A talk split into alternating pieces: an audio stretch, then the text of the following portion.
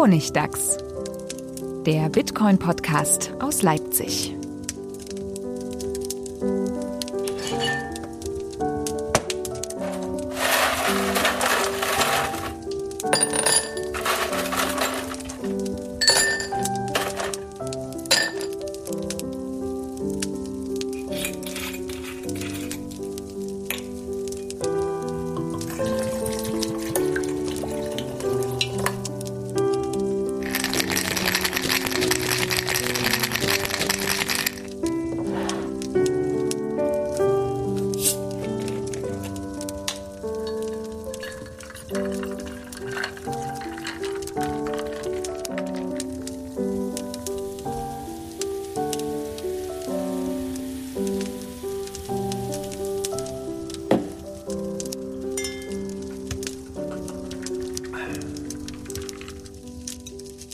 Willkommen zum Honigdachs, äh, Folge Nummer 60. Honigdachs, der Low Time Preference Podcast über Bitcoin aus Leipzig. Nach äh, jo, knappen zwei Monaten endlich wieder zusammen vereint. Hallo Manuel, hallo Stefan. Hallo, hallo. Hallo.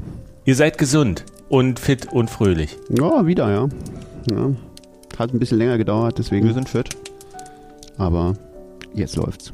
Aber es war auch einfach nichts los in Bitcoin. Nee, ist nichts, Wir haben keine nichts Themen passiert. gefunden. Nee, und es war ja schönes Wie Wetter immer. und wir sind einfach rausgegangen und haben so ein bisschen Wir waren alle in, äh, auf Tahiti und das Leben genossen, wie es so ist. Ist doch ja, Live in the moment.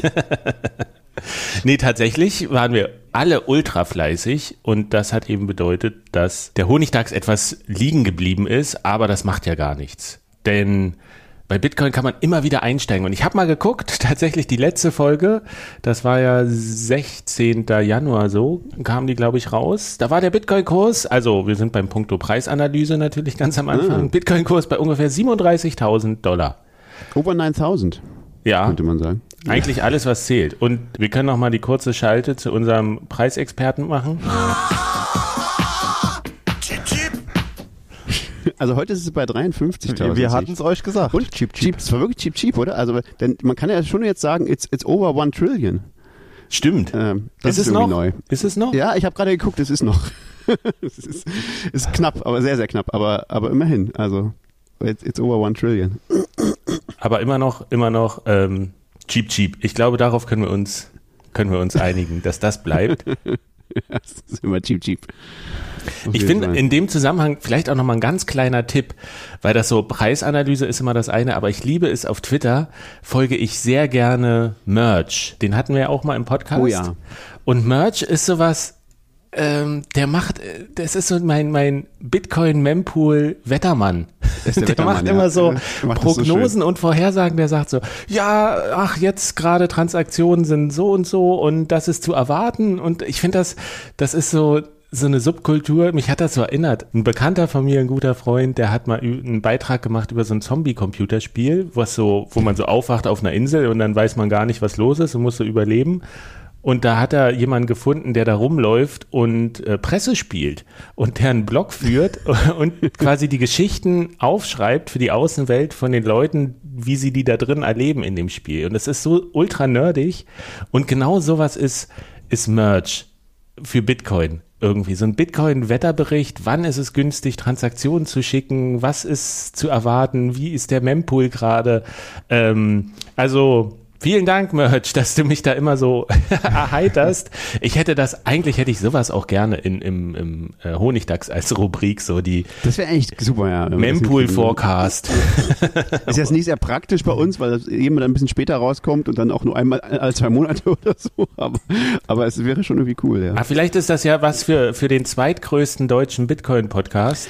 Oh ja, das ist vielleicht eine Die- Idee. Die machen ja quasi jeden Tag mindestens eine Aufnahme. Die jungen Wilden äh, von 21. Macht doch mal, also das wäre eine tolle Rubrik, wirklich. Und ihr, Das stimmt. ihr dürft das verwenden, diese Idee. So, Reizend. wie bin ich da drauf gekommen? Weiß ich auch nicht mehr. Preisanalyse, äh, Mempool-Analyse. Forecasting. Wir hatten, es gab ja sehr viele Wünsche und Anfragen, so vorsichtig. Na, wann ist es denn endlich wieder so weit mit einer weiteren Folge? Könntet ihr euch vielleicht erbarmen, doch noch mal was zu machen? Und wir saßen natürlich auch auf heißen Kohlen und wollten unbedingt, aber es gab halt viel zu tun. Aber du hast dann gefragt nochmal, Stefan, was sind denn so Themen, was gerade äh, euch interessiert? Und da kam was zu Taproot und LOT. Und lass uns das doch gleich am Anfang machen, dass wir unsere Pflicht auch erfüllt haben hier. Ja, lass uns da kurz was dazu sagen, genau. Also das ist im Moment so das heißeste Thema, glaube ich, also in, zumindest in der Entwicklerszene, glaube ich, so ein bisschen. Ähm, auch ein bisschen nervig inzwischen. Äh, es geht um darum, um dieses Taproot-Upgrade, ne? also, also Schnorr-Signaturen und Taproot sind ja drei Bips eigentlich, glaube ich, die ziemlich komplexe Änderung in Bitcoin, also einen Softfork auslösen sollen und, und neue tolle Funktionen hinzufügen, die zum Beispiel für Lightning ganz praktisch sind, haben wir auch schon drüber gesprochen, glaube ich. Also muss ich jetzt nicht erklären, was das alles macht. Und eigentlich sind die meisten Leute ähm, nach meinem Empfinden davon ziemlich überzeugt, dass das eine gute Sache ist und, und wollen das einfach aktivieren. Äh, nur die Frage ist, wie aktiviert man solche Dinge in Bitcoin? Das ist ja gar nicht so einfach. Und das letzte, das letzte Software, der wirklich passiert ist, war ja Segwit, äh, Segregated Witness und das war 2017 und auch da hätte ich gedacht, die eigentlich sind alle dafür, ja, aber das war dann halt doch nicht so. Und dann gab es halt großes Chaos und B-Cache und Absplittungen und da gibt's jetzt übrigens, das ist übrigens, fand ich übrigens faszinierend, nochmal nebenbei, es gibt jetzt ein Buch über die Block Size Wars von den, wie heißen die? Die Börse, die die im Audio so ein eigenes Forschungsteam hat. Bitmax? Bitmax, ja, genau, Bitmax. Von Bitmax Research, wie die heißen. Äh, die haben ein eigenes, ein richtiges Buch, Hardcopy rausgebracht. Kannst du kaufen bei Amazon. The Block Size Wars, glaube ich, heißt es. Und die veröffentlichen das aber auch in ihrem Blog so Stück für Stück jede Woche ein äh, Kapitel. Da kann man sich dieses ganze, diese ganzen, das ganze Drama nochmal reinziehen. Äh, und jetzt ist halt die Frage, wird so ein Drama wieder auftauchen? Und eigentlich rechnet niemand damit, aber wir, es wollen halt auch alle irgendwie verhindern. Aber die Frage ist, wie macht man das? Wie, wie aktiviert man so ein, so ein Upgrade, so ein Softfork, ohne dass es wieder so ein, so ein Durcheinander gibt? Und das ist tatsächlich ziemlich schwierig, weil man weiß ja einfach gar nicht, man hat keine, keine wirkliche Möglichkeit rauszufinden, wollen das alle? Gibt es da wirklich einen universellen Konsens, dass das, dass das gewollt wird? Und wie finden wir das raus? Und die dann, da ging es hin und her und dann gibt's irgendwie, gab es irgendwie, naja, wir brauchen irgendwie einen, einen, einen Termin. Äh, bis dahin sollen die, die Miner signalisieren, dass sie das aktivieren und das machen die wohl teilweise auch schon. Es gibt wohl irgendeine Webseite, die heißt taprootactivation.com und auf irgendeine Weise signalisieren wohl äh, im Moment 89 Prozent der Miner, dass sie das, der Miner oder der Hashing Power? Der Hashrate. Also, das meine ich. Ja. Dass sie das aktivieren würden. Ähm, aber das ist nicht offiziell, das ist irgendwie nur so ein, weiß ich nicht, irgendein Proof of Support, Tweets und so, ja. Also das ist nicht so richtig, äh, wird nicht, nicht offiziell gemessen irgendwie.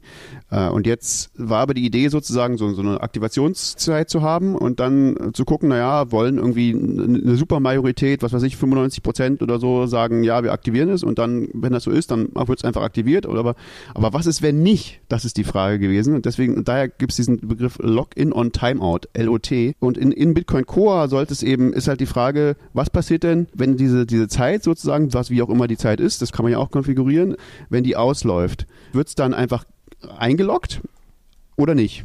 Also das ist irgendwie eine ziemlich eine verrückte Frage, finde ich, weil warum macht man dann erst ein Messen, wenn man dann doch einfach so einloggt? Ja, dann könnte man es auch irgendwie gleich machen. Aber, aber irgendwie gibt's da, gab es da ein tierisches Hin und Her und erstaunlich viele Leute, die meinten, das Lot müsste true sein, also Login und Timeout müsste, also wenn das, wenn das aus, wenn die Miner das nicht sozusagen signalisieren, dass sie das haben wollen, dann machen wir einfach, ja, dann machen wir es einfach, aktivieren wir es einfach. Dann machen wir es trotzdem. Machen wir es einfach trotzdem, ohne. Das ist ja irre. Ähm, also ja, natürlich so die üblichen Verdächtigen, die für solche heißen Dinge immer dazu zu haben sind, solche heißen Vorschläge, äh, Luke Dash Junior und so. Ähm, aber erstaunlich viele auch. Also es gibt erstaunlich viele Leute, die meinen, Login on Timeout gleich false ist irgendwie ist unsicher aus bestimmten aus verschiedenen Gründen so, weil dann kann es irgendwie einen Chain Split geben und naja, also die Leute äh, kauen da alle möglichen Dinge durch. Rusty hat einen relativ schlauen kurzen Post geschrieben, wie er sich das vorstellt, wie das funktionieren müsste und dass es, glaube ich, false sein sollte. Aber irgendwann hat irgendwer, ich weiß gar nicht mehr, wer es war, ähm, vorgeschlagen, ich weiß nicht, ob man das weiß, ein neues Aktivierungsverfahren und das heißt äh, Speedy Trial. Und das ist, glaube ich, im Moment so ein bisschen hip und, und alle haben sich darauf so ein bisschen verständigt, dass es, dass es funktionieren soll. Und zwar die Idee ist, wir machen jetzt ziemlich schnell ein Speedy Trial, ein schnelles Verfahren sozusagen, um, um, festzustellen, wer das überhaupt will. Wir wissen ja gar nicht, ob es überhaupt Opposition gibt sozusagen. Äh, und da haben wir irgendwie relativ, was ich glaube nur drei Monate oder so, Signalisierungszeit, wo die, wo die, wo die Miner signalisieren können, ob sie das wollen. Ich weiß nicht mehr genau, was die, äh, die Grenze war, wie viele es sein sollten, aber relativ viel, ich glaube 90 oder 95 Prozent oder so. Und wenn das in diesen drei Monaten 95 oder 90 Prozent oder so, vielleicht waren es auch nur 85, ich weiß nicht mehr, signalisiert haben, dann gibt es ein langes, eine lange Login-Zeit, sechs Monate oder so, glaube ich, in der nichts passiert und der sich aber alle darauf vorbereiten können, dass an diesen in, sechs Monate später wird auf jeden Fall aktiviert sozusagen. Das heißt, da können dann alle ihre Software upgraden und so, ja. Und wenn nicht, dann wissen wir nichts. Dann passiert erstmal nichts. Dann müssen wir weiter. Dann haben wir festgestellt, es ist nicht so einfach und wir müssen uns überlegen, was wir machen. Also machen wir einen Flag Day, also oder so UASF, ja, wo einfach die die die User sagen, okay, ab diesem Tag wird's aktiviert und alle Blöcke, die äh, die das nicht äh, unterstützen, die, die ignorieren wir. Das wäre sozusagen die harte, die, die verbrannte Erde-Option. Ähm, aber da wollen wir erstmal wissen, ob es überhaupt nötig ist, sowas zu machen. Ja? Und das, das glaube ich, hat, ist im Moment recht beliebt, sozusagen erstmal festzustellen, wie ist denn überhaupt die Lage. Ja? Und das relativ, in relativ kurzer Zeit zu machen. Und falls es dann einfach durchgeht, dann aber auch den Leuten ganz viel Zeit zu geben, sich da sozusagen äh, auf den neuesten Stand zu bringen. Das finde ich eine relativ safe. Aber ist das nicht alles das gleiche, wie wir schon früher gemacht haben? Die Miner setzen einen Flag und wenn es 90% erreicht, dann wird's gemacht. Das hatten wir doch schon seit Jahren. Nee, eigentlich gar nicht. Also eigentlich war es, war es eben überhaupt nicht so. Eigentlich war, das ist eigentlich, glaube ich, mit Segwit neu gewesen. Also vorher, früher wurde tatsächlich einfach Flag Days gemacht. Früher wurde tatsächlich einfach gesagt, naja, ab dem Tag ist es halt so. Boom. Satoshi hat gesagt, ab dem Tag genau. diese Version. Richtig. Und das ist natürlich heutzutage auch irgendwie fragwürdig so ein bisschen. Also das, das ging damals noch, aber heutzutage ist es auch so ein bisschen so, das ist so, die, die, die Entwickler sollen das ja auch nicht entscheiden. Die Entwickler sollen ja nicht entscheiden, was passiert mit dem Netzwerk sozusagen. Eigentlich müsste, müssen es und am Ende tut es auch die, die ökonomische Majorität, die entscheiden das, ne? Also die, die User. Aber die, aber du kannst halt den Willen der User nicht direkt messen. Das ist ein bisschen das Problem. Du kannst den nur messen im Prinzip, indem du zum Beispiel einen Fork machst, tatsächlich einen Fork, also bei dem es zwei Coins nachher gibt und dann irgendwie gucken, wie entwickelt sich der Wert an der Börse. Aber das ist ein riesen, ist ein riesen ähm, äh, durcheinander und das will man nicht jedes das, das Mal will man machen. nicht machen ne also das äh, und, und und es, es gibt auch relativ wenig Anzeichen dass es diesmal tatsächlich überhaupt jemanden gibt der dagegen ist also ich denke ja die Leute die die Krawall Burschen, die immer überall dagegen sind, die sind schon längst weggeformt. Genau, das ist auch eine Hoffnung, ja, dass die eben, eben gar nicht mehr da sind, ja, und dass es eben viel mehr sozusagen Konsens darüber gibt, wie Bitcoin zu funktionieren hat und dass das eigentlich äh, harmlos ist und aber das kann man halt alles nicht so richtig wissen, ja. Das muss man halt alles irgendwie ausprobieren. Und darum geht es in dieser Debatte so. Wie können wir das relativ möglichst safe ausprobieren, ohne dass irgendwie aus, äh, weil wir irgendwie nicht darüber, genau darüber nachgedacht haben, gibt es nachher einen Chain-Split und äh, großes Chaos und das wollen wir eigentlich alle verhindern. Darum geht es bei dieser Debatte. Das klingt für mich so ein bisschen wie Schrödingers Katze irgendwie. Ja. Erst wenn du die Fork machst, weißt du, wie sich die Leute positionieren und du willst aber eigentlich nicht die Fork machen, um, um das rauszufinden. Du willst es irgendwie vorher wissen, ob Ja. die Katze tot ist oder nicht. Genau so ist es, ja. Das kann man genauso, ja, finde ich gut. Also bei Taproot Activation sieht man jetzt 89 Prozent, allerdings erst vom 2. März. Das ist ganz schön veraltet, was die hier hinsch- hinschreiben. ah, ja. Aber danach sieht es echt safe aus, dass es durchgeht. Naja gut, Ja, wenn ja. die Leute mit, wenn gucken. du halt dich auf einen Tweet verlässt, dass jemand getweetet hat, ja, ich mach das, ich mach damit. Na, ist es jetzt noch nicht als Flag? Nee, nee, ich glaube, es gibt's. Ah ja, okay, da steht es auch Proof of Support, ja, alles klar. Hm. Alles Tweets. Aber ich glaube, wir haben das ganz gut, äh, du hast das ganz gut mal umrissen, worum es da geht. Und ich zum Beispiel sage, ja, ähm, interessant, wie da diskutiert wird und was da so die Problematik ist, aber ich habe da zum Beispiel null Interesse, mich einzuarbeiten in die Debatte und was jetzt besser ist oder was schlechter ist. Also erst wenn, wenn das weiter eskaliert oder so. Aber ich habe das auch auf Twitter gesehen, dass alle auf einmal über LOT gleich True und LOT gleich False und ich dachte so, was ist denn, was ist hier los? Ach, ist mir jetzt erstmal egal. Ja, also das finde ich auch so ein bisschen verstörend dabei, dass das irgendwie alle ganz, ganz, ganz, ganz krasse ähm, Meinungen haben, wie es denn sein muss. Dabei haben, habe ich, glaube ich, da habe ich, ich denke, dass sehr wenige Leute tatsächlich äh, die Kompetenz haben, da so eine krasse Meinung zu haben, sondern das ist irgendwie auch vielleicht auch gar nicht so wichtig. Und das ist ja auch spannend, dass, dass sozusagen beide sehr, sehr kompetente Leute auch äh, Meinungen in beide Richtungen haben und die sind sehr, sehr stark. So, ja, ja, false ist auf jeden Fall tödlich, äh, true ist auf jeden Fall schrecklich. So, ähm, hm, äh, irgendwie kann das nicht sein. äh, also das ist, ja, ist eine ganz komische Scheindebatte, finde ich. Es ist irgendwie ganz, ganz, und deswegen. Äh, Willkommen im Internet. Ja, genau. Deswegen finde ich es so schön, dass jetzt diese neue, dieses Speedy Trial ist, glaube ich, ganz okay. Da machen wir einfach mal was und gucken, vielleicht gibt es überhaupt kein Problem, ja. Und wenn es ein Problem gibt, dann müssen wir halt überlegen, was wir machen, ja. Aber ähm, wenn nicht, dann müssen wir auch nicht darüber irgendwie Bike-Shading machen und uns irgendwas, äh, was nie eintreten wird, äh, überlegen. Mhm. Naja, also bei Taproot ist jetzt eigentlich, würde ich sagen, eine sichere Sache und ist schön, wenn wir es aktivieren. Aber natürlich bauen wir jetzt auch die Werkzeuge und Methoden, um später bei wieder kontroverseren Sachen irgendwie klarzukommen und auch wieder bei Angriffen, die wiederkommen werden, irgendwann. Ja. Und da ist doch gut, wenn wir jetzt die Methoden uns erarbeiten. Ja, ja, genau. Das ist schon irgendwie auch wichtig. Das ist schon richtig, ja. Aber es ist, ist halt nervig. Ja. Und, und das, ist, das ist halt eben auch zum Beispiel sehr umstritten, ob, ob, ob irgendwie was Kontroverses jemals passieren wird in Bitcoin. Ne? Also das ist, mm, die meisten Leute würden sagen, nee, es wird keine kontroversen Upgrades geben in Bitcoin. Ja? Dann, dann, ist klar, was passiert, weil wenn dann Na, es wird keine Fork. kontroversen Upgrades geben, aber es wird Kontroversen geben. Es wird wieder Community Wars geben. Gehe ich von aus. Ja, aber dann ist klar, was passiert. Ne? Also das wird sich in Bitcoin nicht durchsetzen. Ich finde das halt interessant, tatsächlich aus so einer politikwissenschaftlichen Perspektive auch wirklich dieses ganze Governance-Problem oder die Herausforderungen, die sich daraus ergeben. Wie entscheidet man? Wie ist man entscheidungsfähig überhaupt und wie wird verhindert, also wie, wie baut man da so ein robustes System, das eben nicht manipuliert werden kann durch eine dritte Partei. Bitcoin ist ja eine Form von Gewaltenverschränkung und Gewaltenteilung und da dann ja. aber trotzdem handlungsfähig zu bleiben. Und gerade auch, ich finde das auch sehr interessant im Hinblick auf so längerfristige Entwicklung. Du hast es jetzt schon kurz angesprochen, Stefan, das, oder du warst es, Manuel, weiß ich nicht mehr, dass die richtig Kontroversen haben sich ja schon abgespalten. So Bitcoin ist schon ein bisschen, es ist schon ein bisschen klarer geworden, welche Richtung das Hauptprojekt einschlägt. Und da, ich erinnere mich noch aus meinem Studium, es gab mal, also ich habe ja Politikwissenschaft studiert, dann haben wir mal gesprochen in irgendeinem Seminar über so die Verkrustung von Organisationen und Demokratien. Dass am Anfang, wenn so eine Organisation entsteht, sind alle super flexibel und es ist halt noch, es existieren keine internen, ungeschriebenen Gesetze, keine Regeln, sondern man ist noch sehr agil und kann einfach entscheiden, schnell entscheiden. Und je länger so ein Projekt existiert, desto mehr verkrusten die Strukturen, dass man eben sagt, ja, wir machen das so und so und äh, wir haben das ja mal so beschlossen und das hat sich so eingepegelt, dass das unsere Prozesse sind und da geht das so ein bisschen verloren. Und ich finde das sehr spannend zu gucken, ob das Bitcoin auch trifft. Das kann natürlich von Vorteil sein, dass man sagt, man verhakt sich auch nicht mehr in diesen Grundlagendiskussionen über die generelle Ausrichtung oder ob man jetzt hier ein Pivot hinlegt oder sowas in die Art. Aber auf der anderen Seite nimmt es einem halt auch so diese Flexibilität, schnell äh, markante Entscheidungen zu treffen oder vielleicht auch mal was anders zu machen wieder.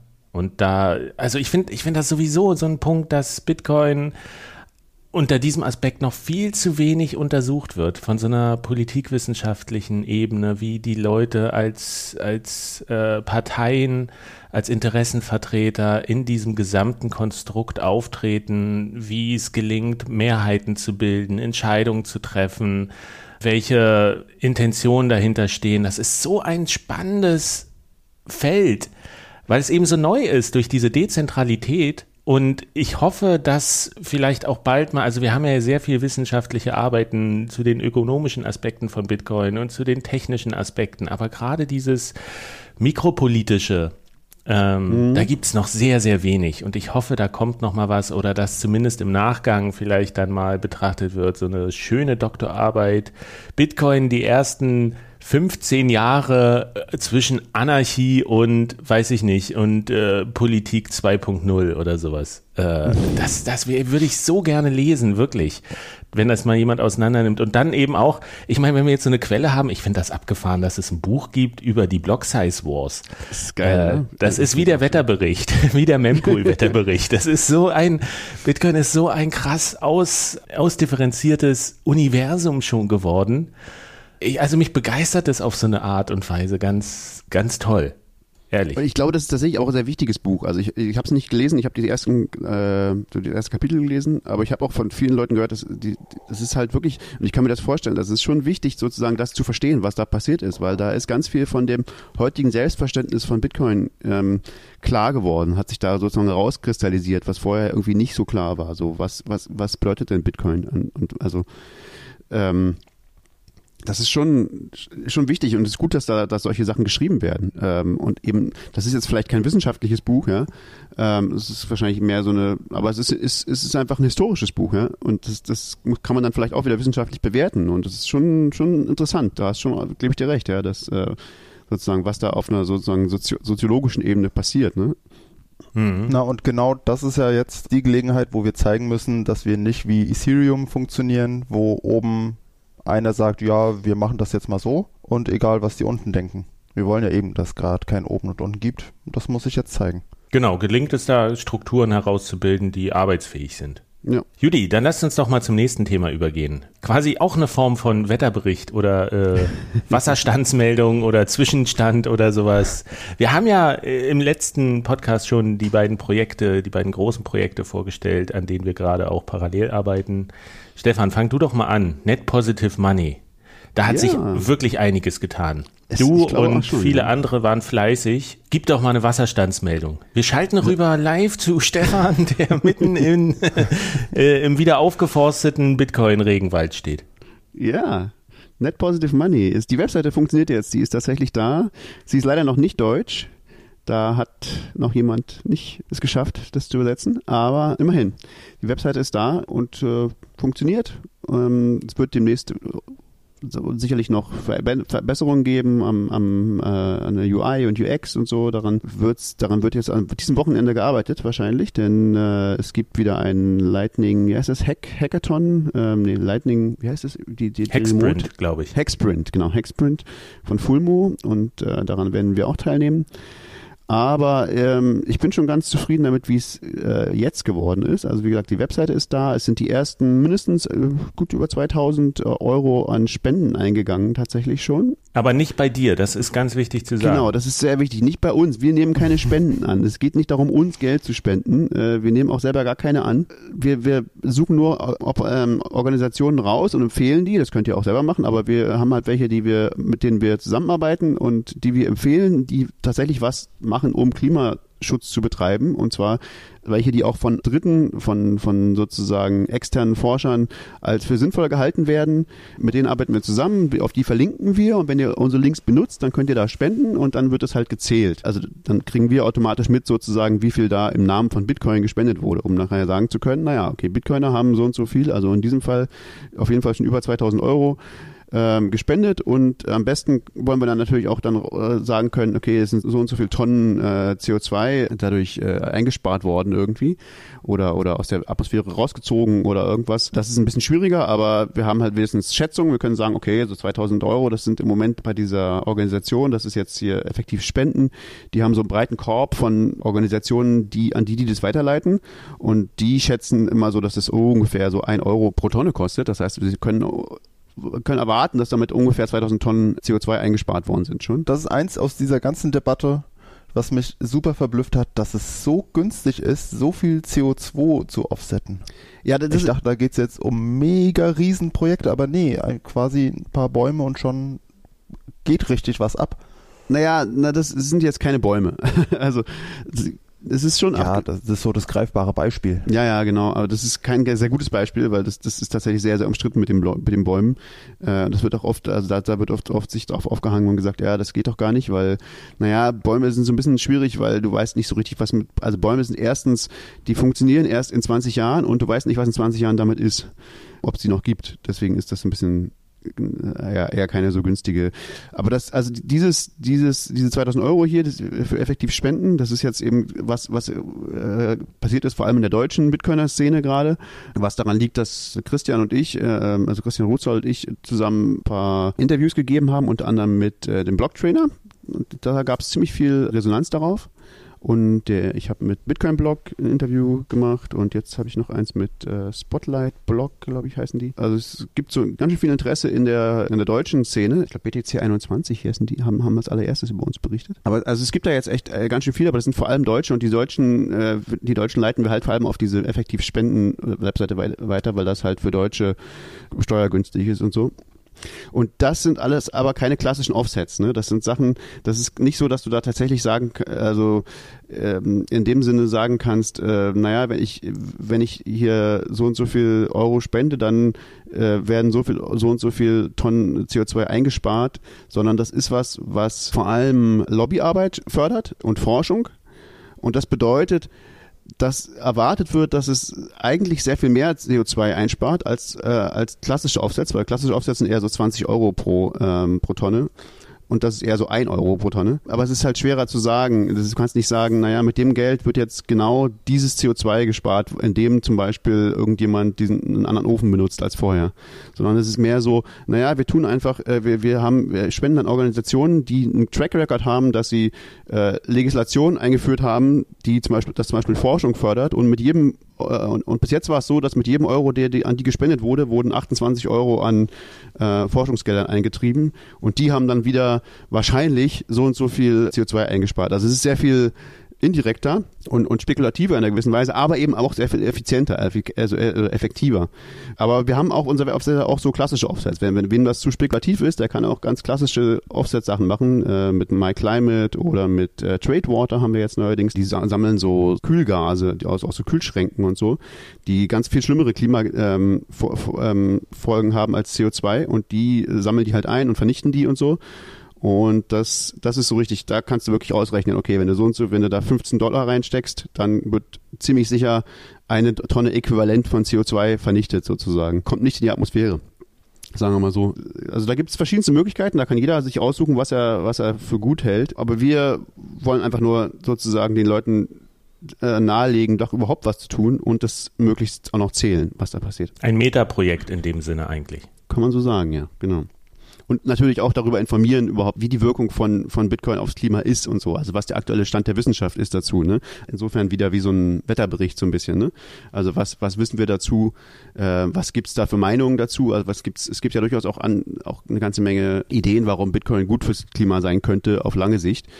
Aber wir schreiben darüber, aber es ist halt so ein bisschen, die sind halt sehr, sehr wenig belegt sozusagen, wie das kann man jetzt noch nicht sagen, ob das wirklich stimmt. Ja, das sind mehr so Theorien. Ich finde ja sehr interessant an diesem Projekt, das war mir vorher nicht so bewusst, als du mir zum ersten Mal davon erzählt hattest, dachte ich auch so, ja, ja, das klingt alles so plausibel. Machst du das, passiert das. Aber je länger dieses Projekt läuft, auch was du jetzt gesagt hast, wie viele, wie viele Strategien es gibt, zu versuchen, das zu kompensieren, den CO2-Fußabdruck, dass man sagt, so, man, man hebelt das irgendwie, ist ein bisschen riskanter, aber vielleicht kommt durch die Forschung dann noch viel effektivere Klimaschutzmaßnahmen raus oder man macht das direkt, äh, dass verhindert wird, dass irgendwas in die Atmosphäre gelangt oder man sucht nach Projekten, die schon vorhandenes CO2 versuchen, wieder aus der Atmosphäre rauszuholen. Und also das ist so komplex und auch die, die Ideen, was noch möglich ist mit dem Projekt, das finde ich ja auch interessant, wenn man da erstmal einsteigt. Also wirklich A, diese Informationen aufzubereiten und ein bisschen zur Verfügung zu stellen. Du hast ja auch diesen,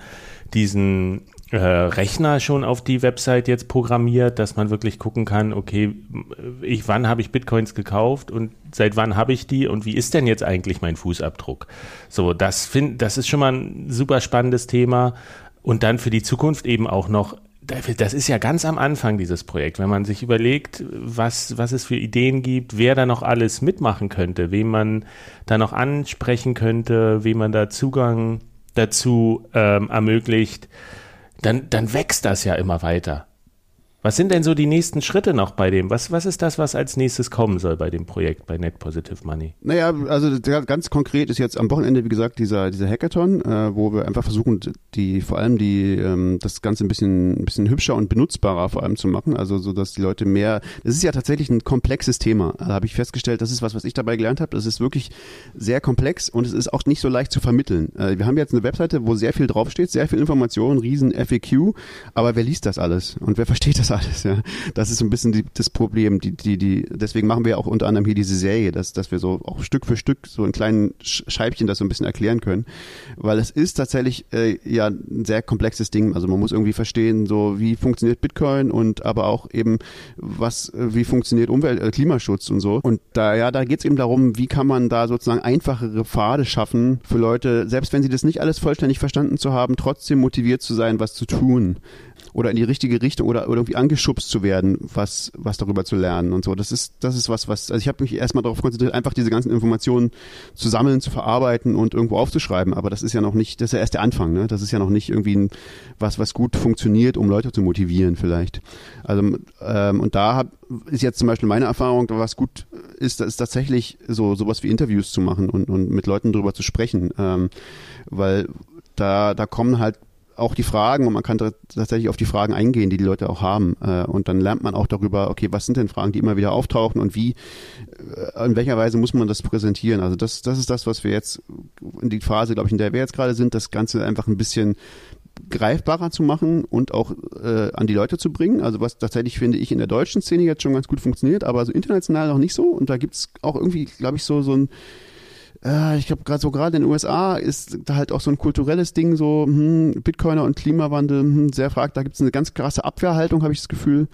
Also da müssen wir noch, glaube ich, die, noch die Wege finden, das besser zu kommunizieren, was wir eigentlich sagen wollen.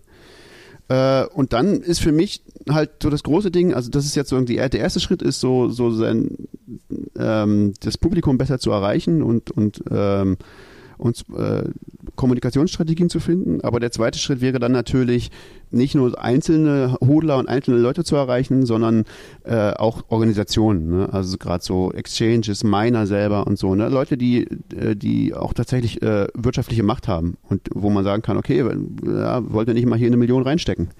Ähm, da, dann hast du gleich einen ganz anderen Effekt. Dann kannst du halt sagen, hey, wir sind, haben hier gerade eine Million Tonnen äh, CO2 geoffsettet. Das ist doch mal was, was man, wo man auch gleich dann, dann ganz andere ganz anderen äh, Impact sozusagen wieder in der Öffentlichkeit hat.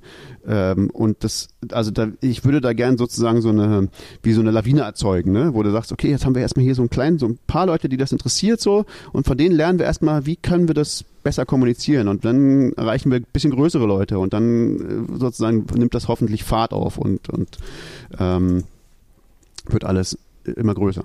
Und das ist ja, also, und es gibt ja da auch noch ganz andere Organisationen, die wir, glaube ich, auch noch gar nicht auf dem Schirm hatten. Mir ist es, jetzt, wo du es gesagt hast, ist mir gerade aufgefallen, dass gestern, glaube ich, ja äh, dieses Ion äh, oder Ion-Netzwerk von von Microsoft an den Start gegangen ist, was ja auf der Bitcoin-Blockchain auch die äh, läuft, dieses dezentrale Identifikations- oder Identitätennetzwerk. Ah, es ist ähm, jetzt passiert, okay, cool. Ja, und das ist ja, ich meine, das sind ja auch so Organisationen, wenn die diese Infrastruktur nutzen, und dazu gehört nun mal das Mining auch bei Bitcoin, aber dafür kriegt man eben auch diese dezentrale Infrastruktur. Vielleicht werden die dann auch Advokaten dafür zu sagen, okay, wir können aber auch diese gesamte Infrastruktur noch verbessern oder die Bilanz davon verbessern. Und das würde ja schon, würde ja schon helfen, wenn man die zumindest auf, auf, der, auf der Seite hat als, als moralische Unterstützer. Können natürlich auch noch äh, sehr viel Geld in das Projekt schieben, aber äh, ist mir nur gerade so eingefallen. Also ich glaube, ich glaube, es gibt auch noch sehr viel mehr, die, die man vielleicht dafür gewinnen kann. Ich glaube auch, es gibt da tatsächlich auch einen Bedarf, glaube ich. Also es gibt ja auch Leute wie Square Crypto zum Beispiel, die haben auch äh, ja Geld, wollen ja auch irgendwie Geld in die Hand nehmen und äh, um was sozusagen tun, um, um Mining ähm, umweltfreundlicher zu machen. Ähm, aber die haben ein bisschen andere Strategien und so. Man muss halt sich mit denen dann auch wieder unterhalten und sagen, okay, wie seht ihr das? Ne? Ähm, und, und dann gibt es natürlich so Sachen, Leute wie Tesla, ja, die haben natürlich auch ein Interesse daran, äh, dass sie da sozusagen die korrekte äh, die korrekte Kommunikationsstrategie entwickeln in dem in Bezug auf das, weil da gibt es durchaus ja inzwischen ganz schön viel Backlash auch, ne? Also du liest ganz schön viel von, das ist ja für Tesla schrecklich, dass die jetzt den bösen Bitcoin benutzen, weil der ist ja ganz schrecklich für die Umwelt und so. Und äh, die Frage ist, ja, wie geht man mit all diesen mit, mit all diesen diesem PR um, aber eben auch was was was wie wie ähm, hat man wirklich hat man eine, eine Strategie, um zu sagen, okay, wie was was wie wollen wir das denn ändern oder also und wie sehen wir das überhaupt? Ähm, Und ja, also das ist halt so eine gesellschaftliche Verhandlung irgendwie und wir sind da irgendwie mittendrin und einer von, von schon mehreren Leuten natürlich, die sich damit beschäftigen. Ja.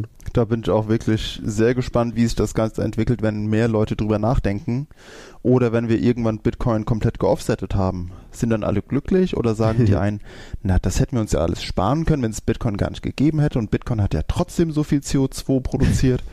Also es wird interessant. ja, auf jeden Fall, ja. Oder wenn wir äh, mehr geoffsettet haben, als Bitcoin produziert hat. Was heißt denn das dann? Ja, da wird's spannend, ja. Da sind dann spannende Fragen. Also genau Offsetting, das ist ja auch was, es geht jetzt vielleicht zu weit, müssen wir, machen wir vielleicht ein andermal, aber äh, da gibt's ja auch ganz grundsätzliche Fragen rundherum, ne? Wie, was heißt, ist Offsetting überhaupt eine gute Idee und so, ne? Und das ist ja auch was, was jetzt nicht nur Bitcoin be, be, betrifft.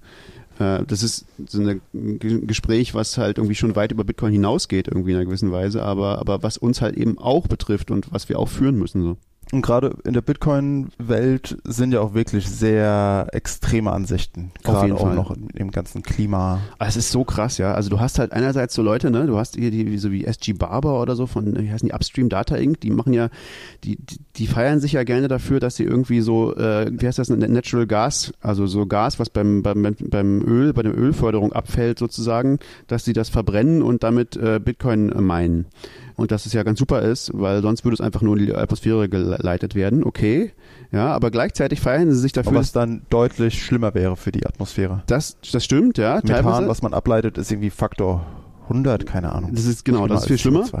Ja, einerseits das, aber andererseits, ja, okay, äh, dann, dann, da kann man sagen, okay, ist jetzt besser, weil die verbrennen das jetzt dann wenigstens und machen daraus was. Äh, aber andererseits führt das halt auch dazu, dass damit irgendwelche Ölfelder, die vorher einfach nicht mehr profitabel waren, sich jetzt wieder lohnen und wieder aktiviert werden.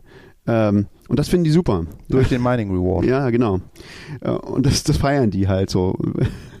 ähm, also das sind so äh, das ist so die eine Seite. Und auf der anderen Seite hast du Leute, wenn, wenn du, wenn du was von Net positiv schreibst, dann schreiben die, Greenwashing, Bitcoin ist schrecklich und killt die Umwelt. Und es ist so, so, ra, ra, so, du kriegst so, also von, von beiden Seiten, so, du kriegst so, ihr seid doch alle Teufel. Oder auf der anderen Seite eben so, geil, Öl und Gas, Öl und, wer Öl und Gas nicht mag, der, der muss sowieso der ist sowieso ein linker Idiot. Der ist ein Kommunist. ein Kommunist genau.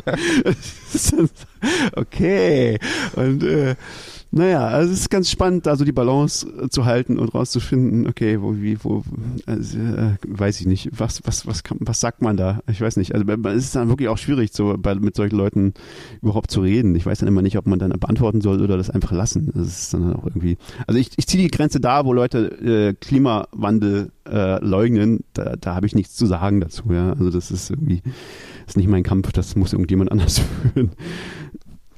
Auf jeden Fall kann man aber sagen, das ist äh, Net Positive Money ist auch ein Low Time Preference Projekt. Also das wird noch eine Weile dauern und ich glaube, da muss man eben auch erstmal anfangen, machen, Reputation, Ergebnisse irgendwie, das wird so entstehen und das ist jetzt nichts, was in diesem Jahr dann irgendwann beendet ist oder sowas. Das ist wirklich jetzt der, der, der erste Stein ist ins Rollen gekommen und jetzt muss man gucken, wie man da eine gute Lawine aufbaut, oder? Ja, ich glaube auch, das ist die Herausforderung, ne, dass wir da lange dabei bleiben, also dass wir das, das, das äh, im Gespräch bleiben und auch und da nicht die, die sozusagen die Lust verlieren, jetzt wo halt sagen, okay, jetzt die Website da, jetzt mehr haben wir nicht zu sagen, sondern auch lernen und, und, und die Strategie ändern und, und ähm, ja, einfach sozusagen dieses Gespräch mitführen, was da in der Gesellschaft und hoffentlich eben auch in der, in der Bitcoin-Szene ähm, passiert. Sehr schön. Sehr schön. Ich, äh, ich glaube auch dieses Problem, das wird halt immer da bleiben, erstmal auf absehbare Zeit und deswegen wird es auch immer noch im Gespräch bleiben. Äh, aber schön, dass. Du meinst Bitcoin? Na, Energie und Bitcoin. aber Bitcoin als Problem auch, ja. es wird da bleiben, ja. Ähm, aber vielleicht machen wir jetzt mal den. Oder hast du noch, wolltest du noch was ergänzen, Stefan? Oder? Nö, ich glaube, wir haben heute, heute, ziemlich viel darüber gesprochen. Wir wollten ja eigentlich eine lange, eine, eine dauerhafte Rubrik draus machen, so ein bisschen. Und ich finde, wir haben jetzt schon ziemlich viel Zeit damit vers äh, nicht verschwendet, sondern gut genutzt, hoffe ich. Und bin gespannt, wie es nächstes Mal weitergeht. Aber jetzt bin ich auch gespannt, wie es mit, wie es mit MFM, äh, Magic, Magic Future Money, das ist ja was, was jetzt gerade mega aktuell ist. Denn es läuft ja Ja, quasi das aus. ist High Time Preference. High Time Preference Projekt. Erzähl mal. Und zwar der Countdown, der Countdown läuft. Jetzt aktuell hier, wenn wir aufnehmen, am Freitag sind es noch fünf Tage. Fünf Tage können noch Geschichten eingereicht werden und ich bin sehr, sehr angetan äh, über die Resonanz, die das Projekt in den letzten Monaten tatsächlich erfahren hat. Eigentlich nur positiv. Ich kann mich nicht erinnern, dass jemand irgendwas Negatives Oh, darüber doch. gesagt hat oder so. Ich habe irgendwas, Ja, irgendwas wer? Negatives gedacht. Ich war dieser, dieser kleine Bruder von Tante, glaube ich, oder so. Den hast du mal, glaube ich, so genannt. Irgend so ein Typi, ich weiß nicht, irgend so ein deutscher Ach so, hier Michael. Seemann. Ja, ja, genau, der hat auch irgendwie so, ja, äh, schreibe ich noch vor euren äh, Schweineverein für einen für einen Hungerlohn mit oder was? So irgendwie so. Das war so einer von diesen Typen, die dann auch so, ja, die, die, äh, also sind, man trifft mit, mit beiden Projekten auch, auch auf ähnliche Extremisten manchmal, finde ich. Das stimmt. Also ja gut, Leute, die äh, von sich behaupten, professionell ins Internet zu denken, aber nicht in der Lage sind, drei Sätze zu lesen, die habe ich jetzt mal ausgeschlossen aus, Ja, äh, okay. aus, der, aus meiner Erfassung, wer zu Kritik berechtigt wäre überhaupt. Jeder, der sich ein bisschen länger damit beschäftigt hat, fand, das, das ist eine schöne Idee, äh, was mich natürlich sehr gefreut hat. Äh, ich bin auch damit ganz schön rumgereist, war beim Bitcoin Meetup in München da virtuell, habe das vorgestellt und vor allen Dingen die, die Resonanz, was die Geschichten angeht, das ist ja natürlich das Wichtige. Und ich habe jetzt Stand, als ich das vorbereitet habe, hier 105 Geschichten schon Wow, und die sind teilweise halt wirklich knapp 5000 Wörter lang, was mir noch einiges an Lesespaß äh, und der Jury vor allen Dingen auch geben wird. Und während wir hier gesprochen haben, kam schon wieder eine Geschichte rein. Also das, ich glaube jetzt zum Ende wird noch mal so wird noch mal ein dickes Ende kommen, aber irgendwie finde ich das richtig toll, denn je mehr Geschichten kommen, desto besser ist natürlich dann die durchschnittliche Qualität von allen Geschichten, die es dann ins Buch schaffen. Und ich finde es jetzt schon schade, dass es nur 30 sein können, aber ich habe mal durchgerechnet, im schlimmsten Fall wird dieses Buch irgendwie über 400 Seiten dick.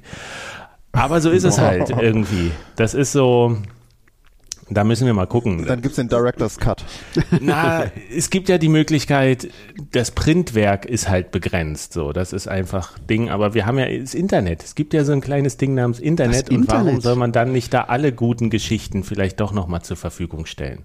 So, das ist ja immer noch eine Option oder sagen als E-Book, komm hier, Uncut. du, du kriegst dir die volle Dröhnung oder sowas. Alle Geschichten, die es geschafft haben, in die Jury-Auswahl zu kommen. Also ähm, da werden ein paar jetzt aussortiert werden, weil sie einfach nicht die Anforderungen an den Wettbewerb erfüllen, dass sie zum Beispiel gar nicht, also sich null mit Geld beschäftigen oder nicht in der Zukunft oder zukunftsgerichtet sind. Das ist Dann auch schon passiert, raus oder had one job. You had, you had one job. ich finde es auch, ich muss ja sagen, ich finde es unglaublich schwer. Also ich habe es ja tatsächlich auch versucht. Ich habe lange mit mir ge- ge- gerungen irgendwie und gesagt, so, ah, ich, das schaffe ich, ich habe irgendwie keine Zeit und so. Und jetzt habe ich mich gestern irgendwie mal einen Vormittag hingesetzt und habe gesagt, okay, ich versuch's mal, ich will mal irgendwie gucken, ob ich das hinkriege so.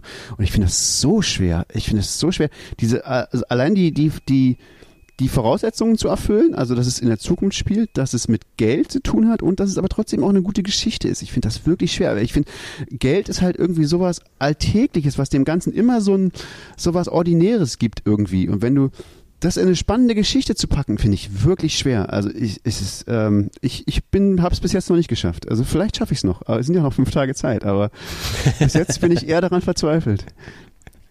Da gibt's viele, also viele, die auch sagen, wow, das ist hier, es ist gar nicht so leicht. Und ich habe da allergrößten Respekt davor. Ich weiß nicht mal, ob ich es könnte, tatsächlich, da was zu schreiben.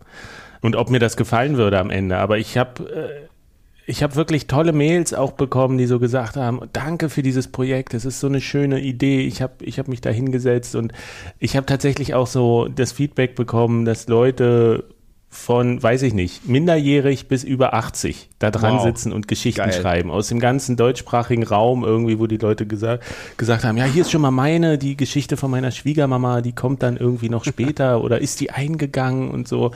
Total schön. Äh, Satoshi Nakamoto hat auch schon mitgemacht und das White Paper eingereicht. Oh. Aber das kann leider nicht an die Jury weitergereicht werden, denn das ist ja schon unter einer anderen Lizenz veröffentlicht und kann deswegen. Ähm, ja, das, das ist zum Beispiel, das muss ich aussortieren, weil das nicht die Anforderungen erfüllt. Und die Geschichte ist, ich sag mal auch, von der Handlung ein bisschen trocken. Ah, ich finde auch, ja. Ich meine, die, die, die, die Zeichnungen da drin sind ganz gelungen, aber. aber der Spannungsbogen, ich weiß nicht, ja, da, da geht noch was. Da geht, ja, wie, wie geht das weiter? Der zweite, das ja. ist so Cliffhanger am Ende. Wird das, wird sich das durchsetzen, Bitcoin oder nicht?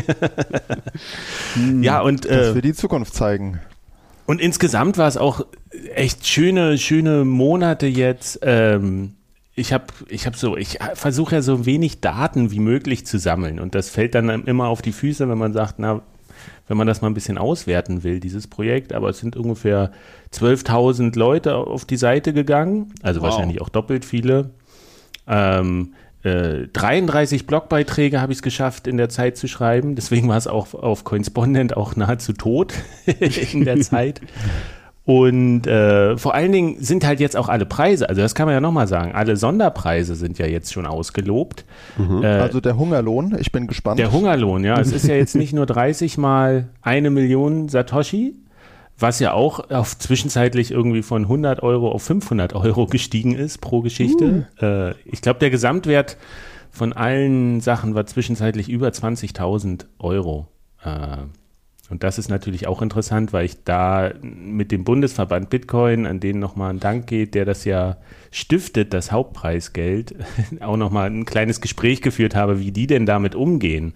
Dass die Zusage, die sie gemacht haben, als das Preisgeld irgendwie 3000 Euro war, was ist, wenn das jetzt 15.000 ist, die sie dir hinlegen müssen? Und da gibt's halt lauter kleine Gespräche auch auf der Website ähm, mit den Jurymitgliedern, mit den Unterstützern, die kann ich auch alle empfehlen, weil da sind auch nochmal Tipps für gute Bücher drin oder so für interessante Serien, die sich auch mit so einem ökonomischen Aspekt der Zukunft äh, auseinandersetzen oder die persönlichen Geschichten davon. Ähm, das ist alles entscheidend. Und die Sonderpreise, genau, zwei Sonderpreise gibt es eben auch noch. Und das ist A, ähm, natürlich gibt es noch eine Hardware-Wallet dazu im Wert von jeweils, ich glaube, 109 Euro kostet so eine Bitbox 2, also wenn man gewinnt. Und dann gibt es den Sonderpreis, ich muss mal nachgucken, den äh, freie Software-Sonderpreis gibt es nochmal für die beste Geschichte, ähm, wo freie Software ein, als Baustein einer freien Zukunft eine Rolle spielt. Äh, das finde ich auch ein sehr schönes Thema dass man, dass man sagt, der ist gestiftet von BISC und das ist, da kann man einfach nochmal eine Million Satoshi gewinnen. Ähm, also manche Geschichten werden dann einfach mit dem doppelten Aus, äh, Preisgeld ausgezeichnet. Und der zweite Sonderpreis ist der von Fulmo gestiftete Cyber- und Cypherpunk-Sonderpreis. Das fand ich sehr witzig. Ich, Cyber und Cypherpunk. So ja, na, es geht ja so ein bisschen ineinander über. So, welche, wo treffen die Cyberpunk, äh, also die die Ideen des Cyberpunk-Genres auf ja die Entwicklung der Cypherpunk-Bewegung? Äh, ja. Und das ist, glaube ich, auch ein schön, also wenn da, ja, muss ich jetzt gar nicht so ausführen. Also geht auf die Website, auf den Blogbeitrag und hört euch einfach an, was Jeff dazu selber auch sagt, wie wir das, äh, wie das beschrieben ist quasi, was das Kriterium ist. Und da, wer den gewinnt, der kriegt sogar dann auch noch einen, einen Raspi-Blitz wow, mit geil. oben drauf gelegt. Also du kannst quasi rausgehen. Wirklich, ich muss noch Zwei Millionen Satoshi. das lohnt sich. Eine Hardware-Wallet und ein, und ein Node noch für zu Hause. Das ist, Wahnsinn. Äh, wenn ich, ich würde ja am liebsten jetzt äh, den, den Exit machen und sagen, ich nehme das alles Geil, und auf die Insel. Yeah. und ich habe eure Geschichten. du hast auch noch ein Buch, ein Buch mit auf die Insel genommen, wie praktisch. ja, ich, ich kann lange lesen daran und mich ergötzen. Hast du eigentlich schon angefangen jetzt tatsächlich zu lesen, die Geschichten, oder?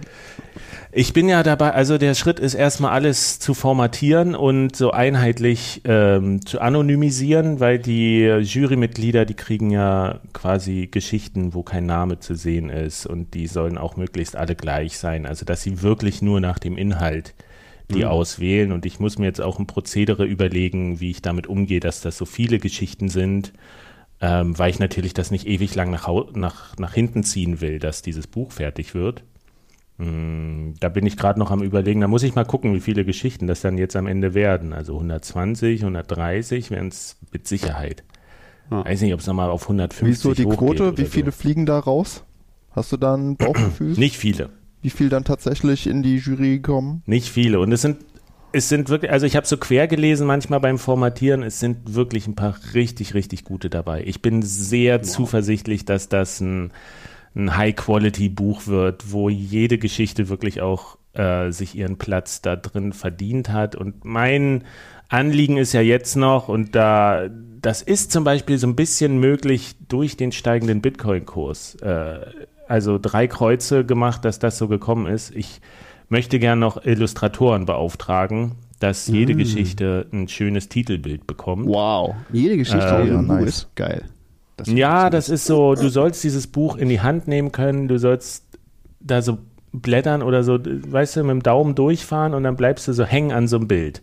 So und dann gut. guckst du dir das Bild an und denkst, was ist da los? Dann liest du die, die Überschrift ähm, von diesem, von der Geschichte und dann fängst du einfach an zu lesen. Also ich glaube, das kann ein richtig, richtig schönes Buch werden und ich bin da auch sehr zuversichtlich. Das ist so ein Herzprojekt und es ist halt wie immer so, mit Büchern wirst du nicht reich. Ja. und ich weiß ich nicht, kostendeckend, ja, ich glaube, die Arbeitszeit, das ist jetzt auch egal, das, das halbe Jahr, das ich da jetzt reingesteckt habe, aber es ist, es ist so schön und ich möchte auch diese, diese Arbeit wertschätzen, die sich die ganzen Leute da draußen gemacht haben, da schöne Geschichten zu schreiben ähm, was ja entstanden sind. Und, und ich bin da einfach so glücklich, dass das so funktioniert hat. Äh, das war ja am Anfang wirklich nur diese Idee, dieser Vortrag da beim hier in der D-Zentrale über die Zukunft des Geldes und da draus ist so ein Megaprojekt entstanden und dann schauen wir mal, was, was möglich ist, was die Pandemie erlaubt, äh, ob es eine äh, Release-Party gibt, da uh. hat sich ja uh. das Otherland, der Buchladen schon angeboten in Berlin, das zu oh, machen das oder vielleicht nochmal eine kleine Lesereise oder ach, oh yeah. ich glaube, das wird uns noch, das wird uns noch eine ganze Weile beschäftigen, das Projekt also ich, im positiven Sinne ich bin auch, muss ich sagen, einfach so beeindruckt von diesem ganzen Projekt. Also die, auch die Podcasts. Ich habe jetzt die ganzen Podcasts, also bis zur sechsten, glaube ich, oder so ge gehört. Ich finde die auch so gut gelungen. Also äh, es ist ja schon, also da geht es ja ganz viel um, um, um Geld, wie Geld funktioniert, sind so grundsätzliche Sachen so. Also das ist ganz spannend. Also ich fand es äh, sehr, sehr gut gemacht alles. Ich bin total geflasht von dem ganzen Projekt ich bin auch jetzt ziemlich heiß drauf, endlich dieses Buch mal zu lesen, wenn es mal endlich fertig wird. Das, das wird kribbelt mir schon so ein bisschen in den Fingern. Das wird noch ein bisschen dauern, das auf jeden Fall. Aber dieser Podcast, der ist auch wirklich so. Das ist so das Schöne an Podcast, das wächst halt mit in sich. Und irgendwann hat sich ergeben, dass diese diese logische Reihenfolge, also ich hatte ganz viele Ideen, was ich da mache, und irgendwann ist, hat sich aber ergeben, so eine logische Reihenfolge zu entwickeln und wirklich an, anzufangen bei Geld äh, zum Jetzt-Zustand. Was ist das eigentlich so? Oder was wissen wir darüber bisher? Und was gibt es so für Ideen für die Zukunft? Und dann das aber quasi so ein bisschen die Geschwindigkeit in die Zukunft zu nehmen und so die Reise anzusetzen, okay, was sind wir, was sind aktuelle Entwicklungen, wo stehen wir da? Und im, eigentlich der, der Kerngedanke ist so immer futuristischer zu werden dabei. Mhm zu gucken, okay. was sind die nächsten Konzepte. Ich habe jetzt auch noch, sollten ja ursprünglich nur acht Folgen werden. Die nächste, die erscheint jetzt am Sonntag, das ist Bitcoin übrigens. Oh. Und das war auch sehr schwer. Wow, das war insofern wer, sehr schwer. Wer ist der Gast? Ja, wir, wir machen ja jetzt, das ist unsere 60. Folge über Bitcoin und können wir behaupten, wir haben das irgendwie schon in Gänze dargestellt? Ich glaube eher nicht. Äh, und da war so die Idee, ich möchte nur eine Folge zu Bitcoin machen. Das war auch so, weil es ja, ja. kein Bitcoin-Projekt ist. Ähm, und ich habe Anita Posch, ah. ähm, mich mit Anita Posch getroffen. Und es ist wirklich ein sehr schöner Podcast geworden, weil er eine ganz andere Perspektive hat. Äh, weil er nämlich ein bisschen auf dieses gesellschaftliche Phänomen mehr eingeht. Und ähm, Anita Posch hat ja wirklich sehr viel gemacht, was andere Leute nicht machen und auch Sachen gemacht, die ich immer vorhatte zu machen, aber nie mhm. geschafft habe. Sie ist ja zum Beispiel äh, nach Simbabwe gereist ja, und ja, hat stimmt, geguckt und Podcasts Sachen. darüber gemacht, wie die Leute Bitcoin nutzen und ob die das benutzen und was ihre Probleme sind. So und das haben wir auch immer diese Diskussion. Da hatten wir jetzt auch vor was letzte Folge oder eine der letzten Folgen drüber gesprochen, dass man da hattest du kritisiert, hier die Leute kritisiert, ja, was hat dein Bitcoin für mich gemacht? Und dann hast du ihnen Links geschickt, irgendwie, was Bitcoin in anderen Teilen der Welt macht. Und die haben so gefragt, ja, hast du das überprüft oder sowas? Und hast du gesagt, naja, natürlich nicht. Aber das hat eben Anita gemacht, die ist da hingefahren ja, und äh, hat da eine Podcast-Reihe drüber gemacht äh, und hat auch noch andere Schwerpunkte, dass sie so sehr viele weibliche Gesprächspartner zum Beispiel mhm. hat und deren Projekte vorstellt. Und das finde ich, mit ihr habe ich halt so über diese gesellschaftliche Dimension gesprochen. Und die Kernfrage des Podcasts ist, ist Bitcoin gerechteres Geld? Mhm, okay. Äh, und es, der ist wirklich schön geworden. Das Kann ich sehr empfehlen. Und ja, generell auch das, was Anita macht. Ich finde Anita auch immer eine gute, eine, echt eine große Bereicherung in der, in der Szene. So, die macht tatsächlich im Moment auch sehr viel, ähm, sehr viel zu dieser ganzen Energie- und äh, Umweltdebatte. Ähm, ganz spannende mhm. Sachen auch tatsächlich. Äh, also die wüt halt irgendwelche Miner und die haben auch teilweise ganz spannende Projekte. Es ist, es ist wirklich, wirklich cool. Ähm, das, ah, da bin ich, bin ich sehr gespannt. Freue ich mich auf den Podcast. Also geht mal auf ihre Seite. Sie hat, sie macht ja wöchentlichen Podcast. Die ist wirklich super umtriebig. Ähm, da ist ganz viel Content. Ganz viel Content. Äh, und was genau. ich auch super fand, sie macht tatsächlich, was ich echt sehr cool fand, auch, äh, also ich weiß nicht, ich glaube, das macht sie vielleicht nicht immer, aber teilweise äh, muss man sich den Podcast nicht mal anhören, weil sie ihn transkribiert hat. Das finde ich erstaunlich gut. das, das ja. geht halt sehr viel schneller. Wenn man jetzt einfach nur mal schnell lesen will, worum geht's hier und, und dann hast keine Zeit, eine Stunde einen Podcast anzuhören, kannst du eben mal in zehn Minuten das durchlesen. Das geht mal oft sehr viel schneller. Also es ist ähm, ja, man kann so durchscannen und Toller sowas, Service. aber es ist natürlich auch alles Aufwand. Ähm, und Klar, deswegen, also deswegen, also ich finde es toll, wie toll das, dass sie das macht. Also das fand ich ähm, erstaunlich, also, äh, weil ich könnte mir jetzt nicht vorstellen, dass wir das jedes Mal alles transkribieren. Nee, ich hasse es ja schon, das Schneiden hier, wenn wir uns ins Wort fallen. Aber trotzdem, also für den Podcast, der wird nicht ewig laufen bei Magic Future Money, aber auf jeden Fall wird es mehr Folgen geben, als ich angedacht hatte. Ich hatte so mit acht gerechnet, die ich irgendwie voll kriege, aber jetzt habe ich noch Ideen für, weiß ich nicht, zehn, zwölf oder so. Deswegen Wie noch jetzt Ende zwar. Nee. Ja, das ist einfach so ein schönes Thema. Ich möchte das, ich lerne da ja auch selber so viel dabei, nochmal tatsächlich in der Vorbereitung. Also ich merke, dass ich diese Gespräche nur führen kann, weil ich mich jetzt seit Jahren mit Bitcoin und dem Thema Geld auch schon so irgendwie beschäftige.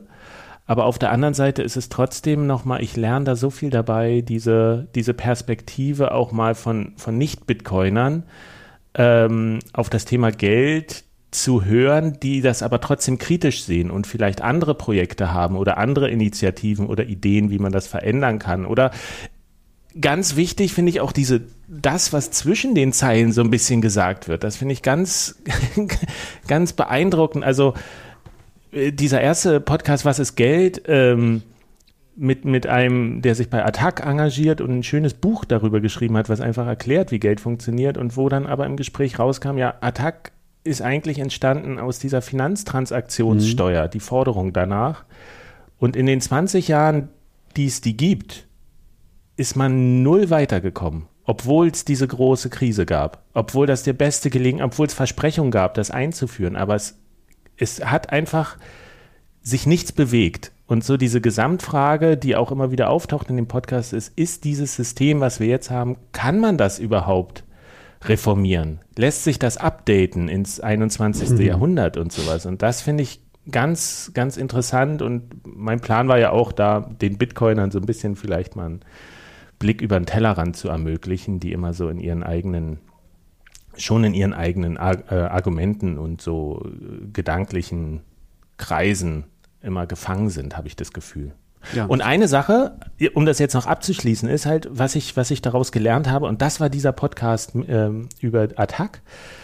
Ich habe ja seit Jahren beschäftige ich mich mit Bitcoin und mir ist klar oder meine These, die ich auch immer noch für valide halte, ist so, dass es drei Dimensionen gibt bei diesem Gesamtphänomen Bitcoin. Wir haben diese ökonomische Dimension, Bitcoin als Geld. Wir haben die technische Dimension, Bitcoin als Infrastruktur.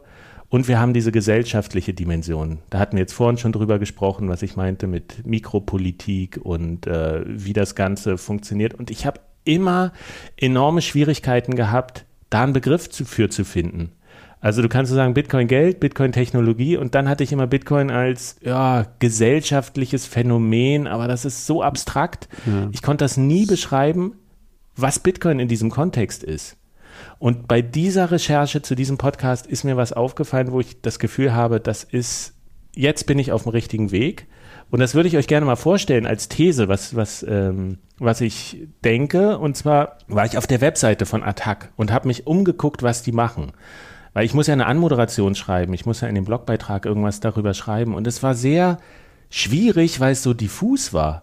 Also die haben zwar eine Seite, was ist Attac, so Selbstverständnis, Und da steht auch ganz viel und es ist interessant, aber es steht nirgendwo, was das, was Attac jetzt eigentlich ist. Also die kümmern sich um, das ist ja globalisierungskritisch, so ist so die Überschrift, aber die haben Bereiche Natur und Umwelt, Arbeit, Soziales, Demokratie, Krieg, Frieden, Flucht, Migration, dann diese Finanzthemen und erst als ich den Wikipedia-Artikel gefunden habe, stand da drin, Attac ist eine NGO. Und dann dachte ich so, äh, Moment mal, wenn Attac eine NGO ist, ist Bitcoin dann nicht vielleicht auch sowas wie eine NGO? Mhm. Könnte man, könnte man das nicht beschreiben? Und da habe ich mal so ein bisschen mich reingelesen in das Ganze und wenn man sich wirklich auch diesen Artikel, also äh, Wikipedia habe ich jetzt einfach gelesen. Ich weiß, es gibt Experten, die, die kümmern sich mehr oder können Organisationen insgesamt besser strukturieren.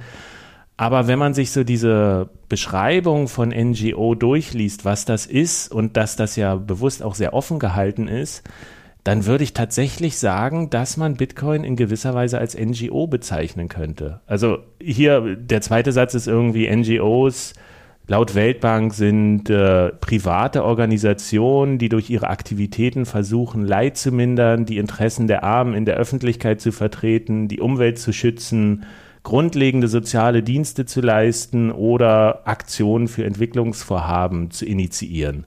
Da gibt es noch ein paar andere Sachen. Reporter ohne Grenzen ist eine NGO, Ärzte ohne Grenzen, das Rote Kreuz. Gibt es ja ganz viele, Greenpeace.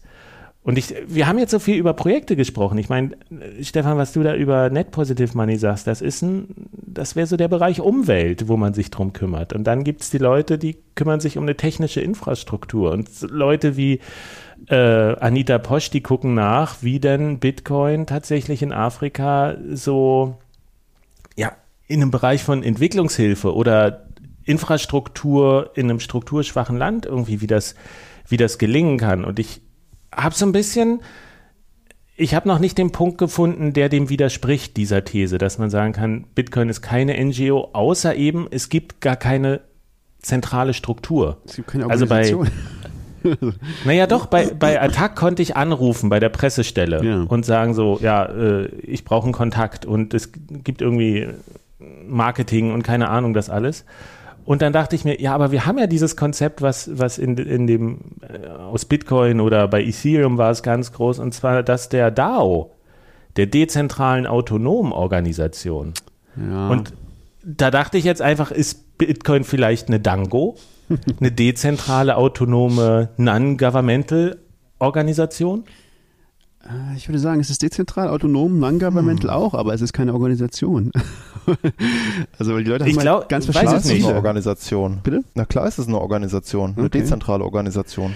Ah, ich, ich, ich glaube, Organisation muss man als sehr weiten Begriff in diesem, in diesem äh, Kontext sehen. Also Organisation tatsächlich nicht in dem Sinne von, wir sind ein Verein oder, oder ein Verband, aber du hast sehr viele Leute, die sich auf grundlegende Ziele geeinigt haben, was sie eigentlich erreichen wollen. Ja. Und innerhalb dieser, diese, dieses, dieser Leitplanken, wie man so sagen kann, eigene Projekte aufgreifen. Also so wie es Attack irgendwie gibt und die einen kümmern sich um Geld und die anderen kümmern sich irgendwie um Migration und die anderen kümmern sich um Umwelt, ist es doch bei Bitcoin genauso. Die, die, es gibt so ein gemeinsames Mindset oder so, so ein, so ein Verständnis davon, dass man sagt, die Welt, wie sie jetzt ist, es könnte besser sein. Hm. Und wir sehen hier Punkte, zum Beispiel Geld und Staat, so wie es jetzt ist, ist nicht optimal.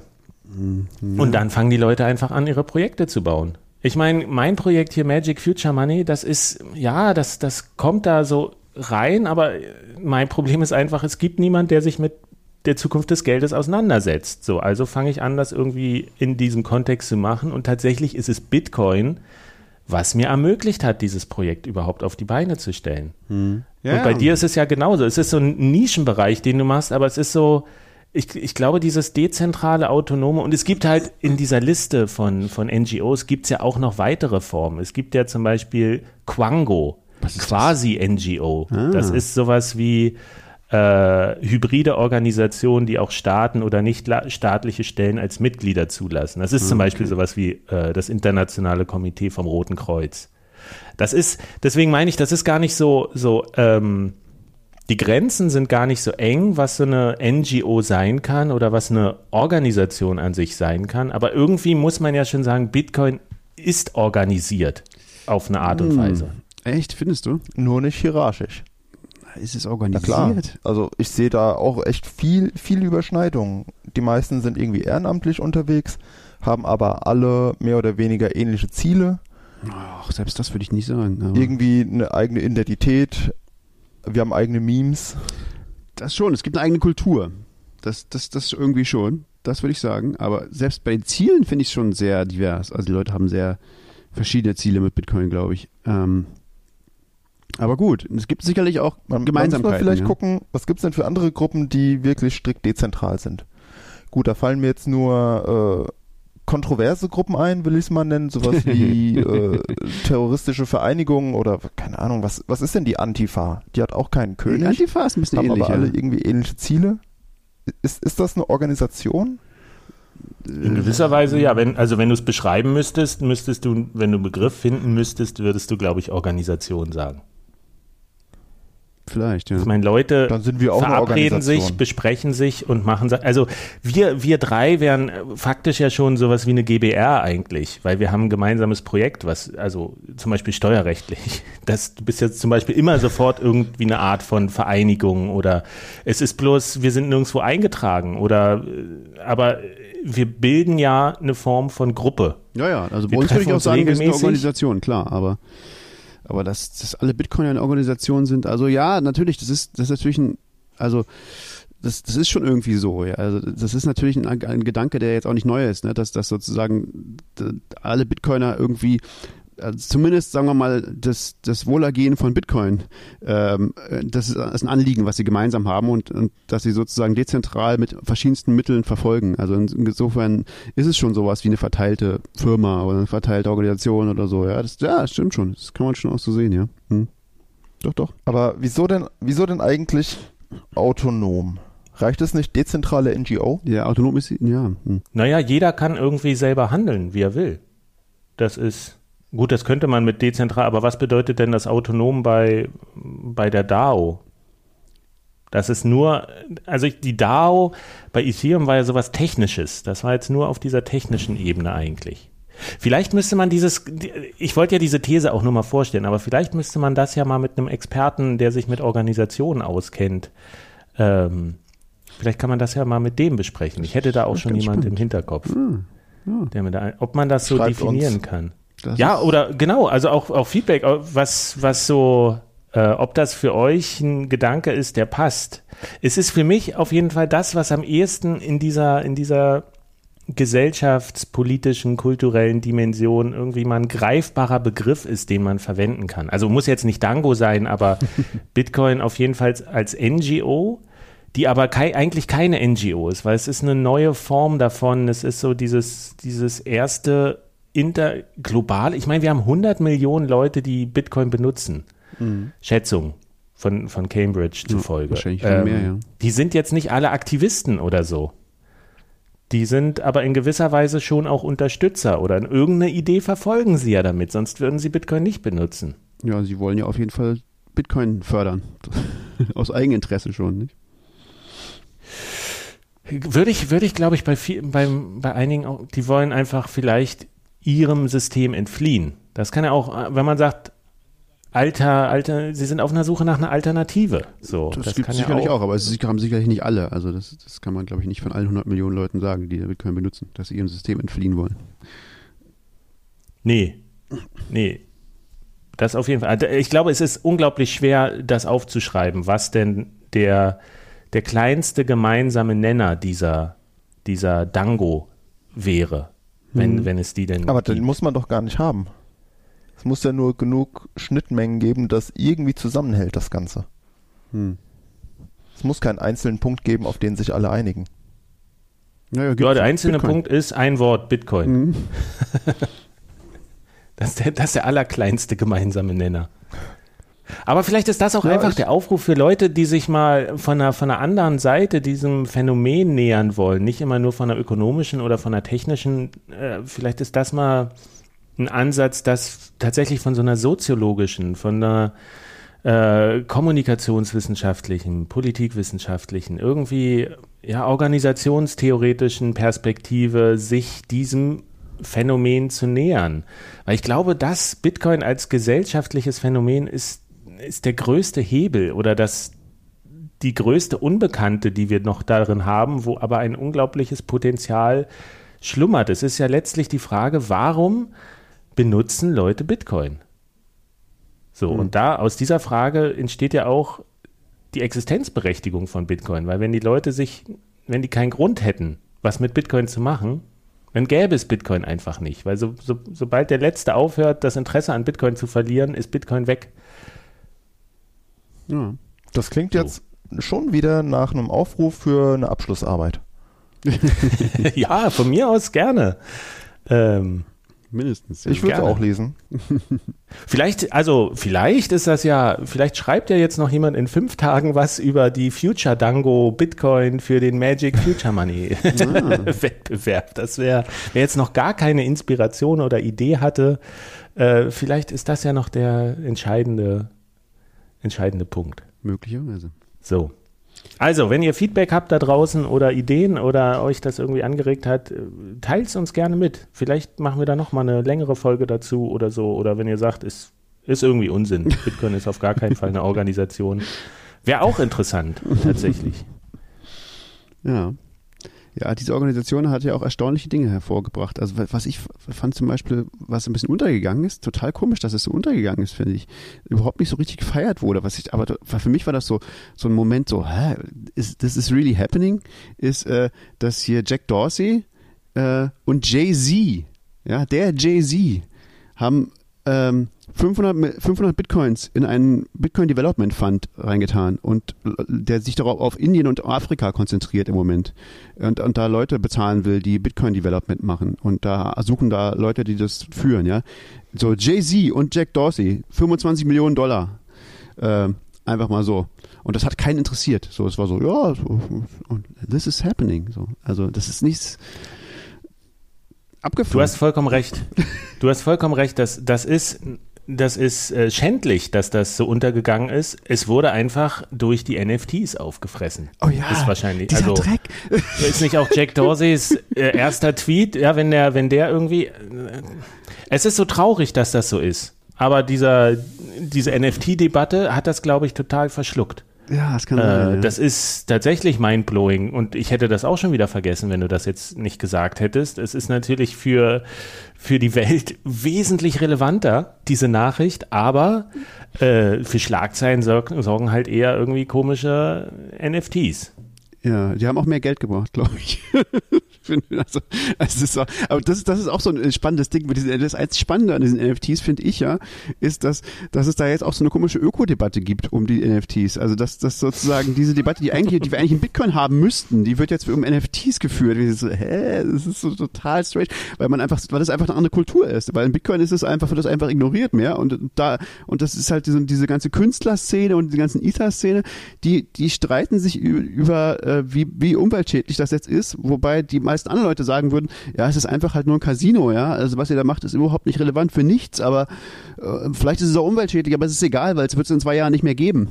ähm, aber, aber, aber dabei wird in Bitcoin, was, wo wir schon davon ausgehen würden, dass es das vermutlich in zwei Jahren noch gibt, ja, und dass es immer größer wird, äh, da wird irgendwie diese Debatte, finde ich, nur sehr schleichend geführt, so und ähm, also das ist, es ist schon ein bisschen absurd, ja. Also wo die, wo die öffentliche Wahrnehmung und die öffentliche Diskussion äh, immer so ist. Also es ist schon, schon spannend. Ist so eine Nebelkerze einfach. Da ist irgendwas und äh, das finde ich auch ganz interessant. Die Leute, die Öffentlichkeit stürzt sich da so drauf auf die NFTs und alle Leute, die sich ein bisschen ja mit Bitcoin auskennen oder schon länger dabei sind, die sagen so, okay, ja, macht mal, seid da wenigstens beschäftigt, ist doch gut, habt ihr was zu tun für die Zeit. Wir machen mal, wir arbeiten mal an echten Sachen weiter. Ich meine, ich habe hier wahrscheinlich, mir ist es total egal, einen Haufen skurriler NFTs irgendwo rumliegen. Ich habe mal eine Platte gekauft, da kam so ein äh, NFT-Token mit dazu und ich habe hier noch Crypto-Kitties von einem Beitrag, den ich mal gemacht habe. Ich habe über,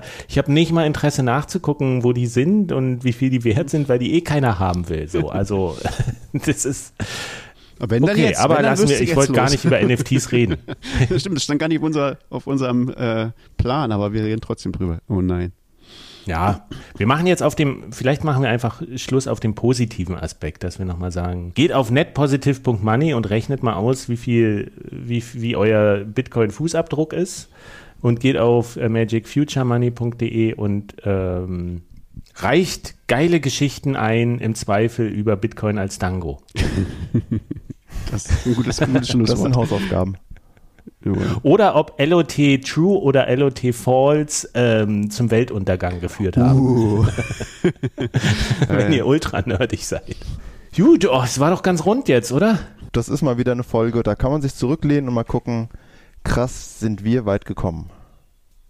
In den letzten Jahren Bitcoin hätte sich doch niemand vorstellen können, Jack Dorsey und JC, dass die das durchziehen und dann ist es ja okay. Something happened. Aber so viel, so viel. Acker, das war ja, das, das war, das ging, ging ja tatsächlich mehr durch die Presse, ne? Acker, dieser norwegische Ölmilliardär oder so. Dieser Typ, Seti, die, mhm. die, die hat ja auch groß in Bitcoin eingestiegen, der hat einen unglaublich sehr schlauen Brief geschrieben. Habt ihr das gelesen, diesen, ähm, dieser, äh, sozusagen dieser, dieser Newsletter an die, an die Shareholder von denen? Äh, sehr schlau, sehr gut geschrieben. Ähm, da geht auch, geht auch ein bisschen, auch sehr, sehr clevere Argumente zu dieser, zu dieser Ökodebatte.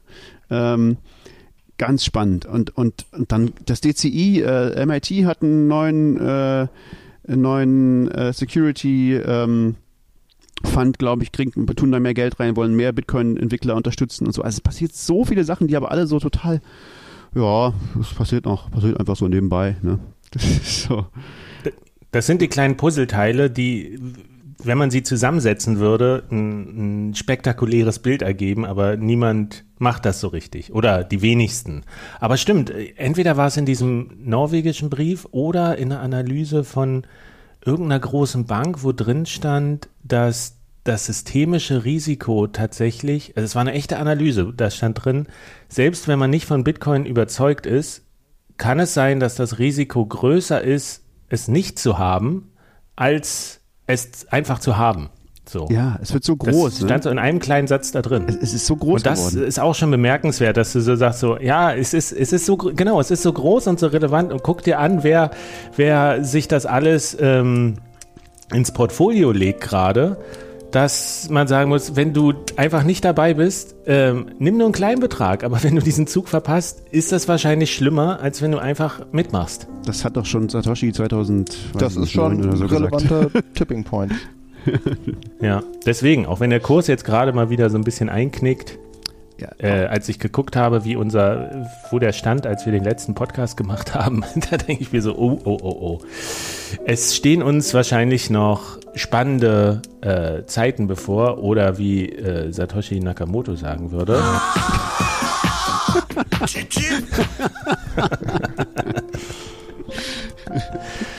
Judy, machen wir Feierabend für heute? Jo. Und treffen uns in, in einem Vierteljahr wieder für den Podcast? Ja, es passiert ja so wenig. Falls bis dann was passiert. Vielleicht auch eher. Inzwischen könnt ihr ja den, zweit, den zweitgrößten Podcast hören äh, in, in, in Deutschen. Den zweitgrößten und zweitbeliebtesten. Zweitamüsantesten und zweitcharmantesten. Sehr schön. Grüße gehen raus an alle, die uns lieb haben. Wir haben euch auch lieb. Yeah. Macht's gut äh. und verschlüsselt eure Backups. Ciao. Ciao.